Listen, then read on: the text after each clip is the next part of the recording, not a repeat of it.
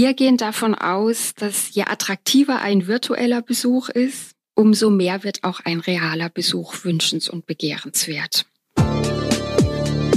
Willkommen bei Verändern, Zukunft Made in Baden-Württemberg, dem Podcast der Baden-Württemberg Stiftung. Das Land ist voller Macherinnen und Macher in Wirtschaft, Wissenschaft, Kultur und Gesellschaft.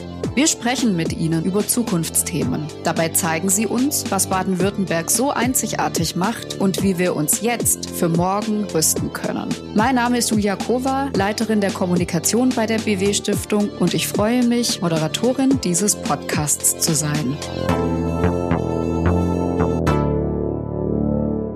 Hallo und herzlich willkommen zu unserer fünften Folge des Podcasts Verändern Zukunft Made in Baden-Württemberg. Ich freue mich über unseren Gast heute.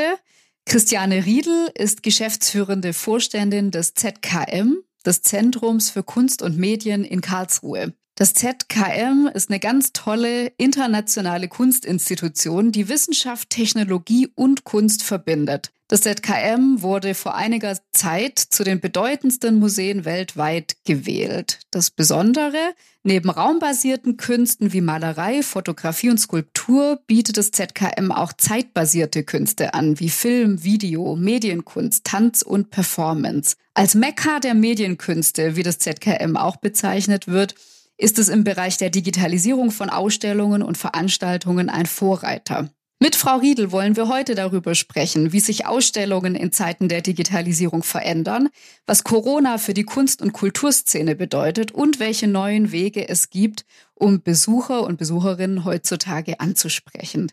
Ganz herzlich willkommen, Christiane Riedel. Hallo an alle Hörerinnen und Hörer. Ja, liebe Frau Riedel, auch Ihnen wollen wir zu Beginn unseres Gesprächs unsere Eingangsfrage stellen.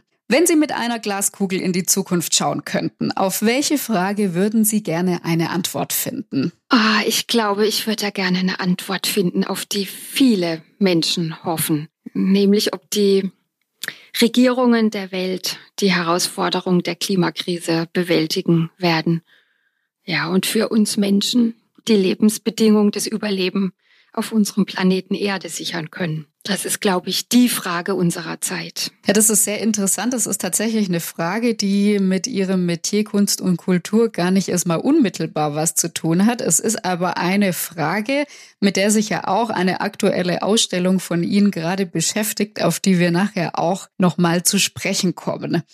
Aber erstmal würden mich so ein paar persönliche Fragen zu Ihnen interessieren. Frau Riedel, in Ihrem Leben spielen ja die Themen Kunst, Geschichte und Forschung schon lange eine große Rolle. Sie haben an den Universitäten Karlsruhe und Hamburg Kunstgeschichte, Architekturgeschichte und Literaturwissenschaft mit Schwerpunkt auf die Kunst im 20. Jahrhundert studiert. Warum haben Sie sich denn ursprünglich mal für diesen Bereich entschieden? Das kann ich vielleicht rückblickend besser sagen als noch als ganz junge Frau. Also jeder muss ja für sich ein Fenster finden, durch das er die Welt sehen und verstehen lernt. Und für mich war das schon immer die Kunst, da gab es gar nie einen Zweifel. Also von der Literatur über die bildende Kunst, über Musik zum Tanz und allen anderen Kunstformen. Also ich war da schon immer sehr grenzüberschreitend angelegt. Und die Kunst ist mein Fenster zum Erkenntnisgewinn. Deswegen, es, es ging gar nicht anders. Gab es denn äh, Künstlerinnen und Künstler, die Sie auf Ihrem Weg begleitet haben oder die Sie schon sehr früh fasziniert haben? Ja, da gab es prägende Künstlerpersönlichkeiten. Also zuallererst schon als Kind war das meine Ballettlehrerin Waltraud Kornhaas. Die war Schülerin der berühmten Tänzerin Mary Wigman und sie hat mir letztendlich die Welt der Kunst äh, eröffnet. Und als junges Mädchen bin ich in der Kunsthalle Karlsruhe das erste Mal auf ein Werk des Künstlers Peter Vogel getroffen, ein kinetisches Werk. Das hat auf mich reagiert. Ja, dieses allererste interaktive Kunsterlebnis, das prägt mich bis heute. Ich muss da ganz oft dran denken. Und als Studentin hatte ich auch so ein Aha-Erlebnis. Da habe ich die erste Multimediale des ZKM gesehen. Das ZKM war damals gerade gegründet und das hat meine Sicht auf die Möglichkeiten der Kunst komplett auf den Kopf gestellt. Und das hat alles in Baden-Württemberg stattgefunden. Ja, ich wollte gerade sagen, Sie stammen ja aus dem badischen Raum. Wo kommen Sie her? Also ich bin in Karlsruhe geboren, aber die Familie hat Wurzeln in Norddeutschland. Deswegen hat es mich da auch immer wieder hingezogen. Aber Karlsruhe hat wieder zurückgezogen. Ja, dann war das ja schon fast Schicksal, wenn Sie sich so früh auch vom ZKM haben begeistern lassen, dass Sie dann auch Ihr späterer Weg dahin geführt hat, oder? Ja, das kann man jetzt rückblickend so sehen. Damals habe ich das natürlich gar nicht vermutet. Und diese Multimediale, die war Schock und Inspiration zugleich. Das hat wirklich was verändert in meinem Leben positiv. Ja, Sie sind ja schon seit äh, 2002 jetzt Geschäftsführerin, also schon einige Jahre, seit 2017 ja, ja. als geschäftsführende Vorständin tätig. Was macht denn das ZKM für Sie so besonders und was reizt Sie denn auch an Ihrer Arbeit dort, dass Sie auch so lange dabei geblieben sind? Ja, also im ZKM geht es ja nicht um die Kunst der Vergangenheit, sondern es geht immer um die Kunst der Zukunft und auch um die Welt der Zukunft. Und deshalb bleibt das ZKM und damit auch meine Arbeit im ZKM immer aufregend und immer spannend. Und die Kunst, wie ich vorhin schon sagte, ist ja auch ein, Fenster in die Welt und deswegen beschäftigen wir uns auch mit Fragen, mit Themen der Gesellschaft, die man vielleicht erst gar nicht nur als Kunst sieht, sondern es sind die gesellschaftsrelevanten Themen, mit denen sich das ZKM beschäftigt. Immer mit den Methoden der Kunst, der Medienkunst. Stichwort Medienkunst, da ist er auch sehr relevant dafür, dass, dass Sie ja ein wirklich digitales Museum auch sind. Was unterscheidet Sie denn von einem rein analogen Museum? Was erwartet die Besucherinnen und Besucher, die vielleicht noch nie bei Ihnen waren, in Ihrem Haus? Naja, ich hoffe viele Überraschungen und vieles, was Sie noch nicht kennen. Aber ja, also zuerst mal ist das ZKM ja mehr als ein Museum. Es ist nur zum Teil ein Museum. Es ist ein Zentrum für Kunst und Medien. Es ist ein Haus für Forschung und Entwicklung, für Aufführungen und Ausstellungen. Es ist ein Bürgerforum für das digitale 21. Jahrhundert. Es ist ein Ort für digitale Kunstproduktion. Also hier entsteht Kunst mit internationalen Gastkünstlerinnen. Das ZKM führt digitale Kunst auf und es stellt digitale Kunst aus.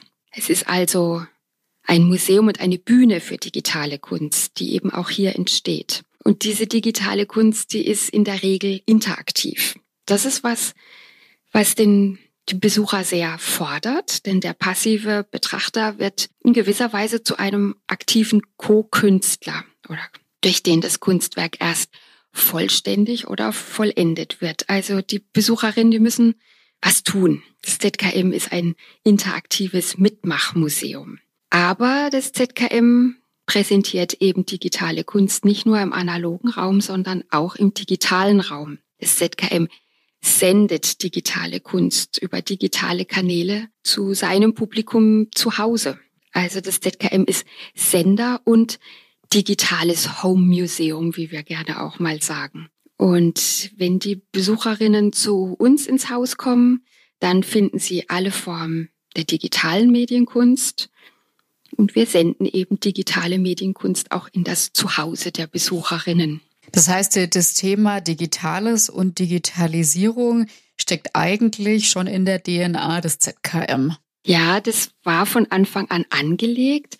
Aber als so die ersten Ideen zum ZKM aufkamen, Mitte der 80er Jahre, da konnte man wirklich noch nicht vorhersehen, wie schnell sich das Internet und wie schnell sich die Digitalisierung entwickeln wird. Und dann war das erstmal auch eine Frage von Hardware, dann von Software, dann von Internet und Social Media. Also da sind wir natürlich auch immer am Puls der Zeit und müssen uns ganz schön sputen, dass wir den Entwicklungen auch immer gerecht werden. Weil gerade die jungen Besucher, die sogenannten Digital Natives, die sind so virtuos mit all diesen digitalen Technologien und Devices, die sollen hier ja nicht Vergangenheit sehen, sondern die sollen ihre Gegenwart und ihre Zukunft hier erleben können. Genau, auf die Digital Natives kommen wir auch gleich noch zu sprechen. Wenn Sie vergleichbare Institutionen in der Museums, in der Kunstlandschaft national und international betrachten, gibt es da vergleichbare Institutionen oder sind Sie da einfach ja, wie soll man sagen, sehr herausragend, sehr speziell. Ja, also so in dem umfassenden Darstellen und Bearbeiten von digitaler Kunst sind wir tatsächlich immer noch weltweit einmalig. Also es waren schon so viel unzählige ausländische Delegationen aus Asien und USA im ZKM, immer mit dem Ziel, ein ZKM zu gründen in ihrem Land, in ihrer Stadt. Ja, es sind dann Teile davon entstanden, mal ein Museum, das sich mit den Fragen beschäftigt oder Produktionsorte. Aber in dieser Gesamtheit von Forschung, Entwicklung, Ausstellung, Aufführung, auch Sammlung und Restaurierung, das kam über die Jahre als Thema fürs ZKM hinzu. Also wir sind ja als eine neu gegründete Institution gestartet, Ende der 80er Jahre. Und dann durch die Produktion entsteht ja Vergangenheit. Also in diesem Gesamtkontext, in der Gesamtkomplexität ist das ZKM immer noch einmalig. Aber es gibt das Haus der elektronischen Künste in Basel zum Beispiel, das sich auch ja in Teilen mit diesen Themen beschäftigt. Das Futurium in Berlin, was letztes Jahr eröffnet wurde. Also das Thema ist ja so sehr inzwischen auch in alle Lebensbereiche eingedrungen, dass das natürlich auch im Ausstellungs- und im Kulturbereich logischerweise seinen Niederschlag findet. Und das ist auch richtig so. Also wir freuen uns darüber. Jetzt möchte ich mit Ihnen ein bisschen darüber sprechen, wie die letzten Wochen und Monate aussahen, denn wir befinden uns ja gerade in nicht ganz so einfachen Zeiten und es hat sich natürlich auch auf das ZKM niedergeschlagen. Sie mussten ja in der Corona-Zeit schnell ihr Museum auch schließen und deshalb auch schnell umstrukturieren, auch viele Veranstaltungen absagen. Wie haben Sie denn diese Phase empfunden? Also diese Phase war überaus ideen- und arbeitsintensiv. Also die Ideen sprudelten nur so. Und letztendlich war das ZKM nie geschlossen. Also wir sind sofort auf Sendemodus gegangen für unser Publikum zu Hause. Und wir haben sofort neue Veranstaltungen erfunden und sind eben auf digitale Sendung gegangen. Also nur als Beispiel, wir haben ein Musikfestival gestartet, vier Wochen lang die Feminale für Musik, ausschließlich für Komponistinnen. Wir haben eine Ausstellung die heißt Bauhaus Film Expanded, die geschlossen werden musste. Die haben wir ins Netz gebracht mit Filmen und mit Diskussionen. Wir haben Videoführungen für Kinder und Jugendliche und 360-Grad-Führungen für unsere Sammlung erstellt, dass man eben auch über Internet alles sehen und noch mehr erfahren kann. Und zu Critical Zones kommen wir ja wahrscheinlich noch es ging sofort los. Türen zu und dann Sender auf. Ja, genau zu diesem Online-Festival Feminale der Musik, das ja komplett Komponistinnen gewidmet war, haben Sie vor ein paar Wochen gesagt, es ist, als hätte die Welt schon sehr lange auf genau dieses Format gewartet. Also Sie haben mhm. da ja wahnsinnig viele digitale Formate angeboten, wie Live-Konzerte, die Sie übertragen haben, Zoom-Diskussionen, Streaming-Gespräche, mhm. Online-Interviews und vieles mehr. Warum war das so, dass Sie denken, die Welt hat schon so lange darauf gewartet? Also, das ist sehr ehrenvoll, dass Sie das Zitat mir zuschreiben. Es stammt tatsächlich von einem Musikjournalisten des Deutschlandfunks. Und er hat zu Recht, auch aus unserer Sicht zu Recht kritisiert, dass in den Repertoires der großen Orchester so gut wie nie Werke von Komponistinnen gespielt werden. Und er war so begeistert von der Feminale, weil die jetzt ein halbes Jahrtausend Musikkomposition von Frauen spielte, vorstellte, erklärte, diskutierte und er sagte, das sei eigentlich wie eine klingende Enzyklopädie zu Komponistinnen, also zu Frauen, die, die komponiert haben. Und unserem künstlerischen Vorstand Peter Weibel war es ganz wichtig, zu Beginn einer möglicherweise neuen Zeit, ausgelöst durch den Coronavirus, tatsächlich auch den künstlerischen Reichtum von Frauen zu positionieren. Ja, das war irgendwie auch so ganz spontan und die gewohnte Welt, die verschwand im Shutdown und die vergessenen Frauen tauchten auf. Das war so unsere Metapher, die wir dafür hatten. Und waren da die, die, digitalen Formate eher noch zusätzlich hilfreich dafür oder wie haben Sie das empfunden? Also erstmal haben wir ganz viel auch experimentiert, also mit Zoom und Wohnzimmerkonzerten und Sie haben ja schon einiges davon aufgezählt. Und es war ganz toll, wie spontan die Komponistinnen und Musikerinnen und Musikwissenschaftlerinnen da auch alle mitgemacht haben. Die sind da auch alle reingesprungen in diese digitalen Formate. Und es war insofern in zweierlei Hinsicht auch gut, dass das digital stattgefunden hat, weil wir darüber Komponistinnen auf der ganzen Welt auch vernetzen konnten. Also da waren ja auch ja, sehr bekannte Frauen dabei, wie Olga Neuwirth oder Rebecca Saunders. Die waren dann in Österreich und in den USA und hatten aber auch die Möglichkeit, viel mehr Publikum darüber zu gewinnen. Hätten wir jetzt tatsächlich ein Festival hier in Karlsruhe im ZKM gemacht, dann hätten viele Frauen, aber auch Männer gar nicht teilnehmen können. Und das hat uns auch das Potenzial gezeigt, was man mit solchen digitalen Formaten für besondere Themen dann auch ausschöpfen kann. Aber es war schon sehr experimentell. Also wir haben jeden Tag wahnsinnig Lampenfieber gehabt, bevor wir auf Sendung gegangen sind. Aber bedeutet das, dass Sie bei den Formaten auch weiterhin bleiben werden? Also ist das was, was Bestand hat? Also vielleicht parallel zur stationär stattfindenden Ausstellung oder zu vor Ort stattfindenden Veranstaltungen? Ja, also wir sind ja ein großes Haus und natürlich ist es ein ganz wichtiges Anliegen, Besucher, Zuhörer, Publikum hierher zu holen. Aber wir werden ganz sicher auch auf dieser digitalen Schiene bleiben, weil wir sind auch ein sehr internationales Haus. Und die internationale Community, die erwartet ja von uns auch Inhalt und Mitwirkung. Und das kann man natürlich über die digitalen Medien viel besser herstellen. Es können nicht alle interessierten Chinesen jederzeit hierher reisen. Also das gibt für uns tatsächlich ganz neue Chancen. Ja, Sie haben vorhin die ganz aktuelle Ausstellung Critical Zones erwähnt, die wir, die Baden-Württemberg Stiftung ja auch fördern. Sie mussten diese Ausstellung natürlich jetzt auch ganz anders erstmal angehen durch die Schließung des ZKM. Sie haben dann ein mehrtägiges Streaming-Festival draus gemacht mit Führungen durch den virtuellen Raum, aber auch durch die reale Ausstellung und haben das dann auch wieder mit weiteren Formaten ergänzt. Wie war die Resonanz da drauf und wie machen Sie jetzt auch mit dieser Ausstellung weiter? Die Resonanz war global und sie war auch für uns wirklich überwältigend.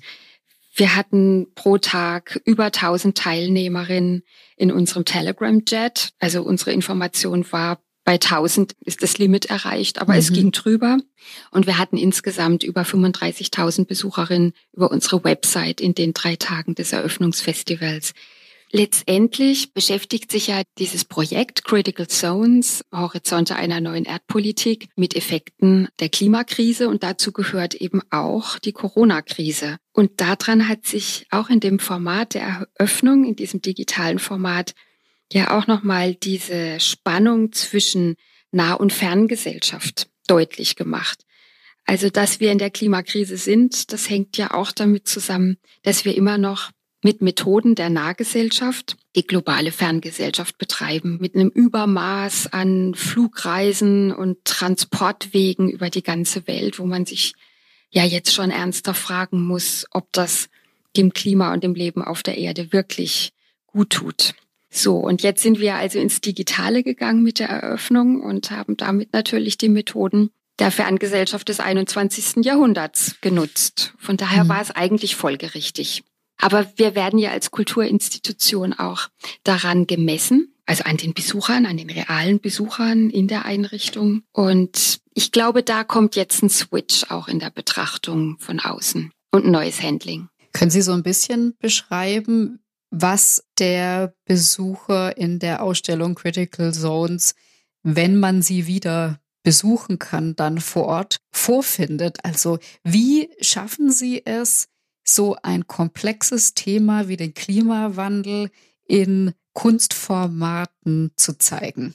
Also auffallend ist, dass äh, viele Künstler eben nicht mehr allein in ihrem Atelier arbeiten, sondern dass die in Kollektiven arbeiten und organisiert sind, in interdisziplinären Kollektiven und dass sich Wissenschaftlerinnen mit Künstlerinnen zusammentun oder auch umgekehrt. Und das zum Beispiel war eine Wissenschaftlerin, die war auch an, an der digitalen Eröffnung beteiligt. Die ist Archäologin und Vulkanologin und die arbeitet jetzt auch wieder mit Künstlern zusammen und sie beobachtet mit ihren wissenschaftlichen Methoden, was sich an der Erde verändert und zwar unterhalb dieser kritischen Zone, unterhalb der Erdkruste und mit den Künstlern gemeinsam kann sie das visualisieren, aber auch sonifizieren, so dass das überhaupt in den öffentlichen Diskurs und in der öffentliche sinnliche Wahrnehmung kommen kann. Wir können natürlich alle 300-seitige wissenschaftliche Reports lesen, aber man kann es in seiner Komplexität eben auch mit künstlerischen Methoden sehr gut an die Öffentlichkeit bringen. Und das suchen viele Wissenschaftler auch. Und von daher ergeben sich da neue Kollektive. Bruno Latour, unser Co-Kurator, dieser berühmte französische Philosoph, der bezeichnet die Ausstellung, die er jetzt ja schon in einer ganzen Reihe mit uns auch macht, seit einigen Jahren, als Gedankenausstellungen. Aber es sind tatsächlich auch Ausstellungen, die die Kunst mit der Wissenschaft in einen ganz engen Austausch bringen. Gibt es ein Exponat oder eine Performance oder was auch immer Sie dort zeigen, was Sie besonders begeistert, Ihr Lieblingsstück? Naja, das kann ich jetzt noch nicht so ganz genau sagen. Also wir haben ja die Ausstellung nicht eröffnen können im realen Raum, wie ursprünglich geplant. Wir haben dann mit den Künstlern zusammen Werke nicht einfach digitalisiert, sondern digital transformiert und auf eine Ausstellungsplattform gebracht. Was wir aber realisiert haben, ist eine große Installation, die jetzt in einem der großen Räume, in einem der Museen des ZKM zu sehen ist. Und das ist eine künstlerische Adaption eines Observatoriums in Strengenbach. Das ist in der Nähe von Straßburg.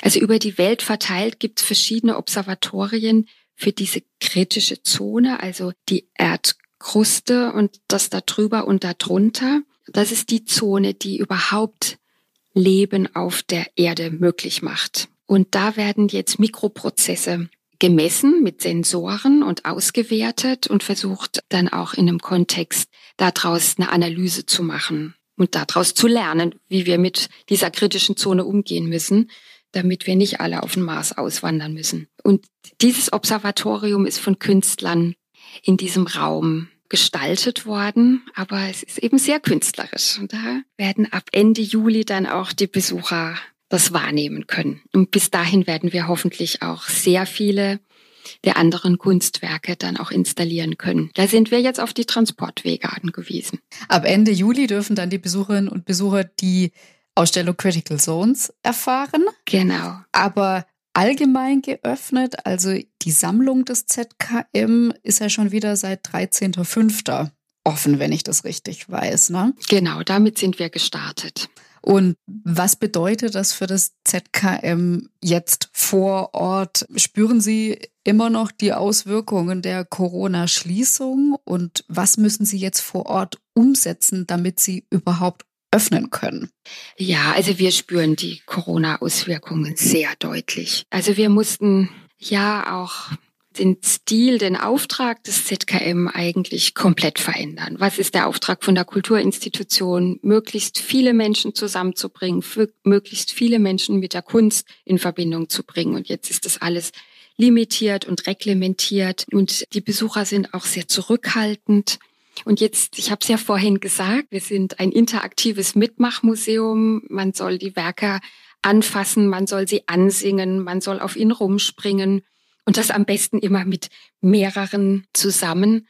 Und das geht jetzt natürlich alles unter Corona-Einfluss in dem Maße nicht. Deswegen mussten wir auch oder konnten wir einige interaktive Werke, die bei den Besucherinnen extrem beliebt sind, leider nicht in Betrieb nehmen. Da versuchen wir jetzt über andere Sensorentechnik nochmal neue Entwicklungen zu machen, dass es dann doch wieder möglich ist. Aber das war jetzt in der Kürze der Zeit noch gar nicht so gegeben. Es ist anders. Normalerweise ist unser Foyer immer total trubelig und ja, jetzt kommt man ins Foyer und es ist sehr ruhig und sehr aufgeräumt. Aber das wird sich wieder ändern und unsere Besucher werden ja von uns täglich auch beliefert und wir freuen uns darauf, wenn es dann auch im analogen Raum wieder richtig lebendig wird. Sehen Sie denn auch eine Gefahr da drin, wenn, wenn man sich jetzt daran gewöhnt, dass man eben Ausstellungen bequem von zu Hause einfach virtuell durchschreiten kann, zu jeder Zeit, bei freiem Eintritt natürlich auch und mit ganz tollen Technologien, vielleicht auch mit einer VR-Brille noch von zu Hause, 360-Grad-Videos und was es da nicht alles gibt. Hat es nicht auch langfristig Auswirkungen auf die Besucherzahlen bei Ihnen vor Ort? Nein, also ich bin ganz überzeugt davon, dass es keinen Schwund von Besucherinnen geben wird. Also es gibt eine ganz merkwürdige Dialektik zwischen Nähe und Ferne, die natürlich auf der Unterscheidung von Fern- und Nahsinnen mit denen wir ja ausgestattet sind, aufbaut. Und die moderne Technologie, Medientechnologie, hat die natürlichen Fernsinne des Menschen Augen und Ohren ausgebaut, in gewisser Weise verlängert, in die Ferne verlängert. Deswegen sehen wir fern, so kommt ja auch das Wort zustande und wir hören Musik und Radio im Internet oder früher auch schon auf Schaltplatten, da war ja das Orchester auch nicht direkt neben einem. Und gleichzeitig sehen und hören wir aber auch Ereignisse in unmittelbarer Nähe. Das nehmen wir ja mit unseren Sinnen auch auf. Diese Erlebnisse, die schließen sich nicht aus. Also weder das Nah, die Nah noch die Fernerlebnisse, aber sie verstärken sich gegenseitig. Ja, und wer Fernbindestrich sieht, der muss und will auch nah sehen und wer fernhört, der will auch nah hören. Und wir gehen davon aus, dass je attraktiver ein virtueller Besuch ist, umso mehr wird auch ein realer Besuch wünschens- und begehrenswert. Also da sind wir gar nicht pessimistisch, ganz im Gegenteil. Da sind wir sehr optimistisch. Weil man ihn natürlich auch über diese Fernkommunikation ja auch viel intensiver mit den potenziellen Besucherinnen in Kontakt bleiben kann. Ja, das wäre natürlich eine sehr, sehr spannende Entwicklung. Ne? Kann ich mir aber auch gut vorstellen, dass wenn der virtuelle Raum sehr, sehr interessant ist, dass man dann einfach noch mehr Lust bekommt, darauf den Ort auch wirklich live und real zu besuchen. Jetzt haben Sie vorhin schon die Digital Natives angesprochen, also die Menschen, die einfach seit ihrer Kindheit mit digitalen Medien aufwachsen. Wie schaffen Sie es denn, die adäquat und eben nicht nur im digitalen Raum, sondern auch vor Ort anzusprechen? Und wie schaffen Sie es, die auch einzubinden und an Ihr Museum zu binden? Also da habe ich ein wunderbares Beispiel, das uns im ZKM bis heute begleitet. Wir hatten 2017 ein Experiment gestartet. Das hieß Open Codes, Leben in digitalen Welten. Das war ein Projekt, das hat in den Museumsräumen stattgefunden und war auch eine Ausstellung, aber es war viel mehr wie eine Ausstellung. Also die Ausstellung war eingebettet in ein großes Vermittlungs- und Bildungsprogramm. Und das fand alles mitten in der Ausstellung statt. Und letztendlich sind wir da weit über die Grenzen der Kunst hinausgegangen und haben ganz eng zusammengearbeitet mit Hackernetzwerken, mit dem Chaos Computer Club, mit dem Fab Lab, OK Lab, aber auch mit Verdi und mit der Führungsakademie Baden-Württemberg. Also das war ganz weit geöffnet. Das Zentrum war die Kunst und eine Ausstellung, aber letztendlich war es ein Lernen und ein Begegnungsraum, in dem ganz viel stattgefunden hat. Man hat Wissen geshared, man hat künstlerische Praktiken geteilt, äh, sich gegenseitig beigebracht. Das ZKM war eher in einer Moderatorenrolle. Also wir haben selber Programm gemacht, aber es sind ganz viele Gruppen, Leute, Experten, Laien, auf Institutionen auf uns zugekommen und die haben auch Programm da drin gemacht. Das war ein so junges Publikum, die einerseits zum Lernen kamen oder zum Aufnehmen und andererseits aber dann eigene Gruppen gebildet haben. Also wir, wir kannten die dann zum Teil auch schon. Da kamen dann Schülergruppen nach der Schule, die wussten, da ist immer jemand, mit dem sie Fragen irgendwie diskutieren können. Und von daher waren wir da sehr viel mehr Bürgerinnenforum als reine Kunsteinrichtung. Und diese Art, man sagt ja heute, ja, ein dritter Raum zu werden, man kann das vielleicht auch als Schlagwort nutzen, das haben wir da in alle Richtungen ausgetestet. Und das hat auch eine nachhaltige Wirkung auf die Gestaltung unseres Programms und Critical Zones wird Teile davon auch wieder aufnehmen, auch mit einem lokalen Netzwerk von Initiativen, die sich im Bereich Umweltschutz, Klimafragen beschäftigen, ganz eng zusammenarbeiten. Und da muss ich jetzt doch nochmal auf die Baden-Württemberg Stiftung zurückkommen, die ja Critical Zones auch unterstützt. Also wir sind da unglaublich dankbar dafür, weil es sind ja Formate, die sind noch nicht ganz so evaluiert und getestet. Und die Baden-Württemberg Stiftung ist aber bereit gewesen, den Weg mit uns zu gehen. Und das ist sehr hilfreich und das ist großartig. Ich glaube, da passt unser Gedanke, wie wir uns da selber sehen als Zukunftswerkstatt, auch sehr gut äh, vielleicht zu, zu dem, wie Sie sich sehen oder wie Sie aufgestellt sind, ne? einfach neue Formen auszuprobieren mhm. und zu schauen, was eben funktionieren kann. Aber was Sie gerade gesagt haben, fand ich sehr, sehr interessant. Also das bedeutet im Prinzip auch als Kunst- und Kulturinstitution sich nicht alleine im Raum in der Gesellschaft zu sehen, sondern sich zu vernetzen mit vielen, vielen anderen Institutionen und so auch die Zielgruppen dort anzusprechen, wo sie sich befinden. Ja, und wir haben also gerade bei Open Codes, und das machen wir jetzt auch wieder bei Critical Zones, also versucht, Programm für die zu erfinden, sondern wir haben sie ganz früh mit einbezogen. Lange bevor dann tatsächlich die Ausstellung im realen Raum eröffnet wurde und haben auch versucht, deren Perspektive einzunehmen, mit einzubeziehen, auch was die Ansprache, das Marketing, die Kommunikationsformen angehen. Und es ist uns ja nicht fremd. Also wir sind ja selber irgendwie auch eine Hacker-Einrichtung, wenn ich das mal so salopp sein darf. Aber wir haben schon auch gesehen, dass ja man die Kunstszene ganz anders anspricht, mit anderen Tools, mit anderen Plakaten, wie jetzt eine offene Chaos Computer Club Szene. Das muss man lernen und berücksichtigen. Das ist sehr divers. Ja, jetzt haben diese Vorteile, die Sie ja haben, auch viel damit zu tun, dass Sie einfach schon lange digital aufgestellt sind und dass das ja, wie wir vorhin auch gesagt haben, irgendwie auch zu Ihrer DNA gehört. Was raten Sie denn Museen, Kunst- und Kulturinstitutionen, die noch nicht so gut aufgestellt sind wie das ZKM? Wie können sich diese Institutionen den digitalen Herausforderungen stellen? Also sie brauchen Unterstützung, das ist ganz klar. Also das sehen wir, obwohl wir fürs Digitale gegründet werden, auch, dass man gleichzeitig in der analogen wie in der digitalen Welt funktionieren muss und die Entwicklungen sind so rasant, man kann das nicht alles parallel betreiben. Also das können